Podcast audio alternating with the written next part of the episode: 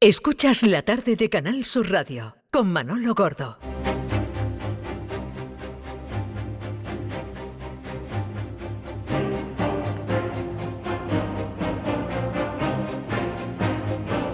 Una impoluta limusina negra Mercedes-Benz clase C, escoltada por 12 guardaespaldas al galope, se dirige a la parte norte de la zona desmilitarizada entre las dos Coreas Cinco hombres van a cada lado del vehículo y otros dos corren detrás.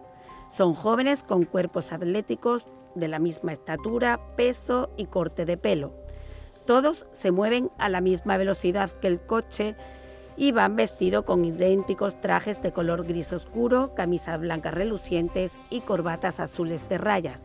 Llevan además un detalle indispensable para todo norcoreano que se precie, en la solapa izquierda de sus americanas, sobre el corazón, lucen una insignia grande y roja con las caras de los difuntos líderes Kim Il-sung y Kim Jong-il. El plano frontal que ofrece la señal pool a través de la pantalla gigante de la sala de prensa, donde miles de periodistas estamos cubriendo la cumbre intercoreana, dota a esta inusual estampa de un aire más propio de otra época o incluso de ciencia ficción. Inconscientemente todos esos clones en traje nos recuerdan a Matrix, pero más allá del espectáculo visual, su presencia es clave para entender la obsesión de Kim Jong-un por su seguridad. Tras dos horas de reunión, el líder norcoreano y su séquito de hombres de negro abandonan la denominada Casa de la Paz, situada en la parte surcoreana desmilitarizada. Es el 27 de abril de 2018. Hacía más de una década que los líderes de los dos territorios divididos por el paralelo 38 no se reunían.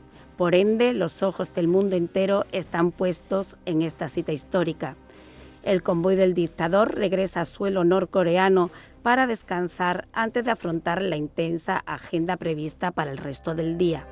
Tarda apenas cinco minutos en atravesar un tramo de un territorio enemigo, pero la seguridad es excesiva porque nada puede poner en peligro al líder por eso, para ser uno de los hombres de King, hay que pasar un estricto proceso de selección entre miles de reclutas del Ejército Popular de Corea.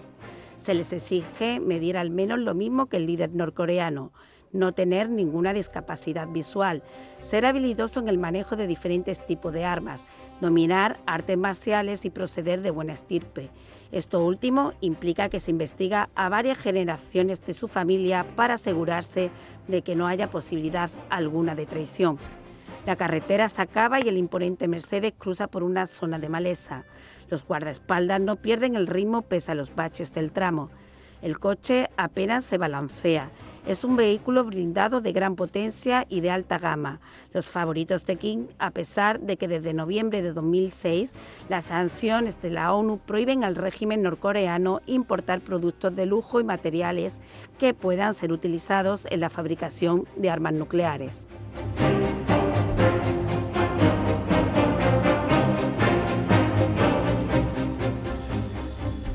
Sara Romero y Macarena Vidal pues eh, han escrito El país más feliz del mundo, Corea del Norte bajo el puño de hierro de Kim Jong-un.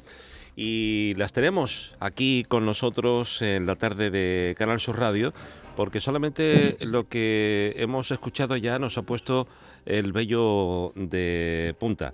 Eh, Sara Romero es licenciada en periodismo por la Universidad Carlos III de Madrid. Durante cinco años fue corresponsal en Asia para medios audiovisuales y escritos. Y Magrena Vidal es licenciada en Ciencias de la Información por la Universidad Complutense, especializada en información internacional desde 2014. Es la corresponsal jefe para Asia del país. Sara, buenas tardes. Hola, muy buenas tardes. Un placer acompañaros en esta tarde. Un placer, gracias. Magrena Vidal, buenas tardes. Hola, buenas tardes. ¿Cómo estáis? Pues eh, gracias a las dos por estar aquí con nosotros y, sinceramente tengo eh, el vello de punta porque creo que lo que habéis vivido, lo que habéis visto y lo que contáis en este libro es realmente escalofriante y casi inimaginable para los que estamos aquí, bueno, viviendo una vida con más, menos ajetreo, pero bueno, que estamos eh, eh, gozando de la libertad. Sí, desde luego, hasta que uno no entra, mm, no se hace una idea de lo que es eso. Y Macarena y yo lo que hemos intentado en este libro también es un poco huir de los tópicos que muchas veces por desconocimiento se tienen de Corea del Norte. No es verdad que impacta, creo que para las dos es la primera vez que escuchamos un fragmento de, nuestro libro leído, eh, pero, pero bueno, mm, más allá de que obviamente es un país escalofriante, desconocido, hermético, también nos ha permitido ver que en otros aspectos no son tan diferentes a nosotros. ¿En qué aspectos, Macarena? Pues, eh, eh, pues, pues, en la vida normal y corriente, pues son, eh, al final no son esos robots que podemos tener la idea que son, ¿no? Que no piensan por sí mismos y que simplemente obedecen al líder, ¿no? Que igual en, este fragmento que habéis contado, pues da esa impresión.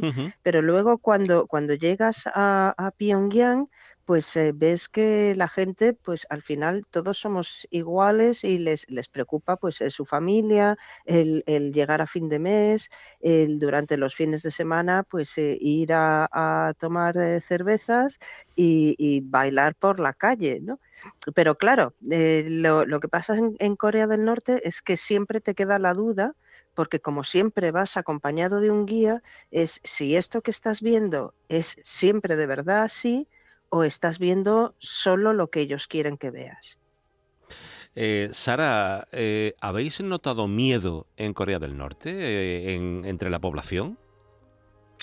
En algunos momentos sí, pues nuestros propios guías espías, que son los funcionarios que te pone el Ministerio de Exteriores norcoreano cuando llegas allí, pues en algunos momentos incluso hemos visto que omitían información eh, y se les notaba que, la estaban omitiendo y, bueno, pues la, conclusión a la que llegamos es esa. O por ejemplo cuando paramos a gente por la calle para preguntarles, pues para hacer nuestro trabajo periodístico, hacer entrevistas, sí que notas eh, cara de susto, ¿no? De a ver este extranjero que me va a poner en un aprieto eh, y bueno, pues eso sí. Luego también pues teníamos la duda de que verdaderamente lo que nos estaban respondiendo era lo que luego el guía eh, nos traducía, ¿no? En ese sentido, pues es verdad que hay una parte que, se nos escapaba, pero sí que en esos momentos percibíamos eh, pues cierto miedo. Pero tampoco es que, que, nosotras palpáramos que es un país que vive aterrorizado. Por eso es lo que decía Macarena, que nosotros no hemos visto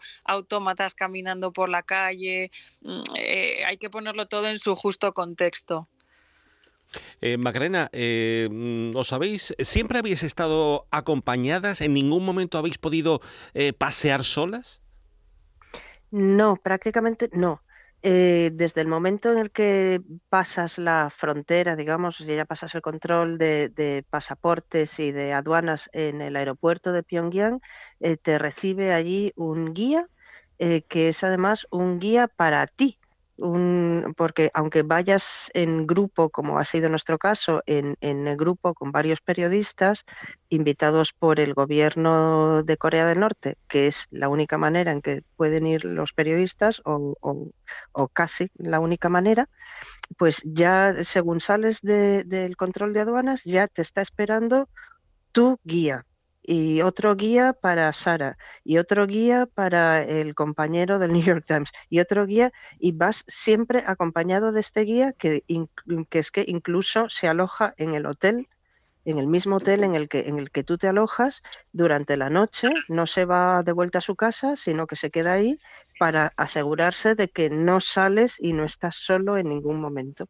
Eh, es decir, que si, por ejemplo, tú mm, por la noche dices, oye, pues me apetece, no sé, mm, eh, comprar agua o comprar, yo qué sé, algo que pueda haber, eh, si sales, automáticamente él va a aparecer. Eh, sí, en nuestro caso además es que siempre nos hemos alojado o nos han alojado, mejor dicho, en un hotel que está en una isla en el río en Pyongyang, con lo cual no hay manera, es, una especie de pequeño alcatraz enorme y entonces no hay, no hay manera de salir. Ahí está todo lo que puedes necesitar de una botella de agua o mm, si necesitas, eh, si te da un poco de hambre y quieres comprar algo, todo está en el hotel, pero no te dejan salir. y en el caso de que lo consiguieras, pues sí, eh, se personaría tu, tu guía que te acompaña absolutamente todas partes. Sara, ¿es duro vivir en Corea? Sí, definitivamente duro vivir en Corea desde el punto de vista que no pueden salir del país cuando ellos quieran, ni siquiera pues la élite que vive en Pyongyang y que es lo que nosotras hemos visto y cuando nos referimos a la élite generalmente son eh, la gente que ha sido fiel al régimen desde el fundador desde Kim Il-sung. Eh, entonces, ni siquiera todos pueden vivir en Pyongyang y, para los que viven en Pyongyang ni siquiera siempre es fácil salir. Eh, una señora eh, con la que hablamos, pues sí que nos contó que no podía ir a ver a su madre siempre que quisiera, ¿no? Entonces, la vida dura, claro que es, y, luego pues está la forma en la que se ven obligados a salir, ¿no? Cuando quieren huir a una vida mejor, pues tampoco es fácil porque tienen que salir generalmente por la frontera por China, de ahí tienen que llegar al sudeste asiático, muchas veces a través de Mongolia y, después, una vez que están en el sudeste asiático, pues de ahí los trasladan a Corea del Sur y tampoco es fácil esa llegada porque tienen que pasar por un centro, eh, pues porque los surcoreanos necesitan saber quién es el que ha llegado, ¿no? si es un espía o si realmente es una persona que ha desertado. Mm, entonces, eh, suelen ser unos dos, tres meses también como de proceso de adaptación en la que no solo les ponen al día de la vida moderna, digamos, sino que también pues eh, les interrogan y, demás. Con lo cual es una vida muy dura y además con todas las necesidades que, tienen pues de hambruna, de pobreza y demás. Eh, Macarena, ¿habéis notado esa presión financiera internacional que, bueno, ante esas amenazas eh, nucleares de su líder, ¿habéis notado en el país que realmente lo estaban pasando mal? Bueno, ellos quieren evitar a toda costa que tú lo veas, pero, pero claro, luego el diablo está en los pequeños detalles y hay cosas que, se, que, que, las palpas. Por ejemplo, en uno de los eh, capítulos del libro contamos que, que un día yendo a desayunar, pues una de nosotras pidió un té. Y entonces la señora cogió una bolsita ya usada la, pasó por agua caliente tres veces y, y, le sirvió a, Sara, que era, era, quien había pedido el té, le, sirvió el, este té solamente mojado tres veces. Y sacó la bolsita y a la siguiente persona que, que, venía, que también pidió té, le volvió a hacer lo mismo con la misma bolsita reusada, lo cual ya te indica que, que té tienen, tienen poco. ¿no? Y luego, pues hay otra, otra cosa también, en un momento dado eh, asistimos a la inauguración de un complejo de edificios enorme. El, edificio más alto tenía 70 pisos y todo eran viviendas nuevas para los más privilegiados. Y decía, le preguntábamos a, uno de los guías, de ¿a ti te gustaría vivir aquí, en, en, en este edificio tan alto, con estas vistas? y decía, no, no, nosotros preferimos eh, vivir en, en eh, los pisos más bajos. Dice, anda, ¿y eso por qué? Si son los que tienen menos luz y los que tienen peores vistas. Dice, no, no, dice, porque es que mm, si hay un corte de luz, subir, subir más allá de cinco pisos es muy, es muy, es muy duro. ¿no? Y entonces son estos pequeños detalles los que te hacen ver que realmente detrás de todo lo, lo que el gobierno quiere que tú veas, de, que dicen que no, que no lo están pasando mal, que no, no carecen de nada, pues que sí, que sí que hay, sí que hay efectos de estas sanciones. ¿no?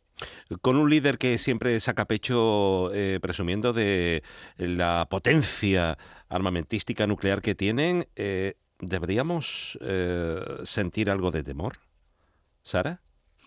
Bueno, aquí en España directamente pues eh, hay, hay, conflictos que nos quedan muy lejanos, eh, pero es verdad que, tampoco podemos olvidarlo. ¿no? Eh, al final es verdad que, el asunto coreano lleva más de 70 años sin resolver y, de hecho pues hemos visto en, el, en, este último, en estos dos últimos meses que han aumentado los lanzamientos de misiles y es un poco en, una, en un momento de tensión geopolítica internacional con la guerra de Ucrania y el mundo otra vez parece dividido en bloques, ¿no? Con Rusia y su esfera de influencia por un lado, Estados Unidos por otra. Es verdad que ahí Kim Jong-un intentó también pues hacer presión y buscar su protagonismo.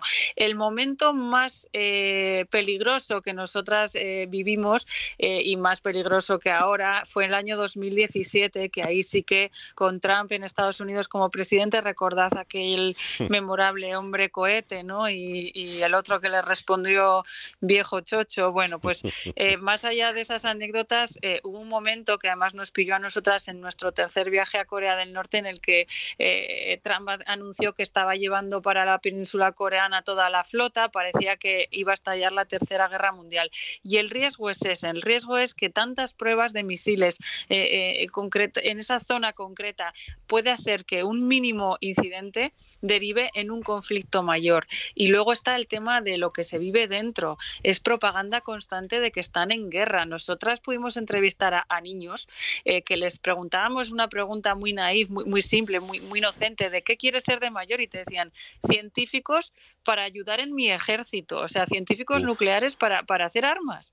Entonces, bueno, pues eso te da una idea de, pues que el riesgo está ahí y que el programa nuclear, desde luego, no se va a acabar y que va a ir de generación en generación, o por lo menos esa es la, la intención del régimen.